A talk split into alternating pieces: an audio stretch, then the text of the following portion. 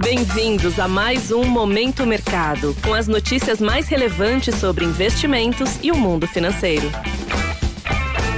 Muito bom dia para você, ligado no Momento Mercado. Eu sou o Wendel Souza e bora para mais um episódio desse podcast que te informa e te atualiza sobre o mercado financeiro. Hoje vou falar sobre o fechamento do dia 22 de fevereiro, quarta-feira. Cenário internacional. No exterior, as bolsas americanas encerraram a sessão na maioria em queda após indicadores de inflação e de atividade divulgados nos últimos dias apresentarem resultados sólidos, reforçando a percepção de que existem chances dos Estados Unidos terem juros mais altos e por mais tempo.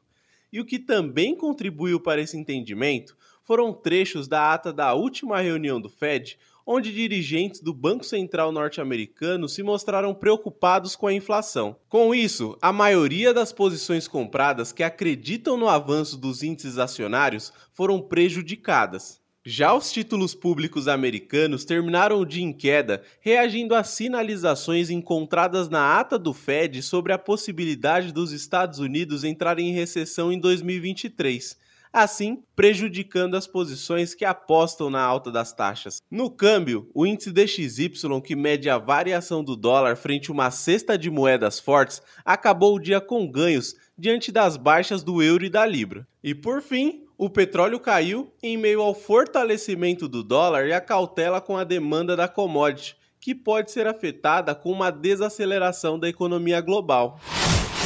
Cenário nacional. Por aqui, no retorno do mercado brasileiro após o feriado de carnaval, o dólar subiu 0,14% aos R$ 5,17, em meio ao movimento global de fortalecimento da moeda americana em um dia marcado pela aversão ao risco. Desta maneira, as alocações acreditando no avanço do dólar tiveram ganhos. No mercado de juros futuros, as taxas terminaram em alta, ancoradas no mau humor externo e na piora das medianas para o IPCA demonstradas pelo relatório Focus.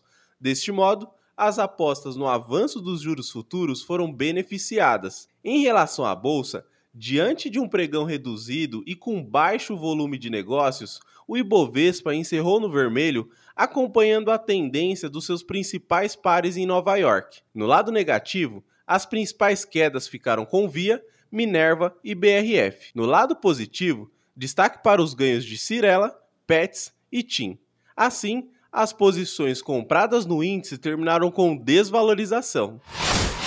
Pontos de atenção. Na agenda do dia, destaque no exterior para a divulgação da segunda leitura do PIB dos Estados Unidos no terceiro trimestre e da leitura final do Índice de Preços ao Consumidor de janeiro na zona do euro. Além disso, investidores acompanharão discursos de dirigentes do Fed. No Brasil, conheceremos os dados da arrecadação federal em janeiro e do fluxo cambial em fevereiro. Sobre os mercados, agora pela manhã, as bolsas asiáticas fecharam na maioria em baixa, acompanhando a cautela vista nos mercados dos Estados Unidos no dia anterior. Na Europa, os índices abriram majoritariamente no campo positivo, com os investidores de olho em balanços corporativos e aguardando dados de inflação. Por fim, os futuros em Nova York estão subindo, à espera de indicadores americanos e de falas de membros do Fed. Desta forma, termina o Momento Mercado de hoje. Agradeço a sua audiência, um excelente dia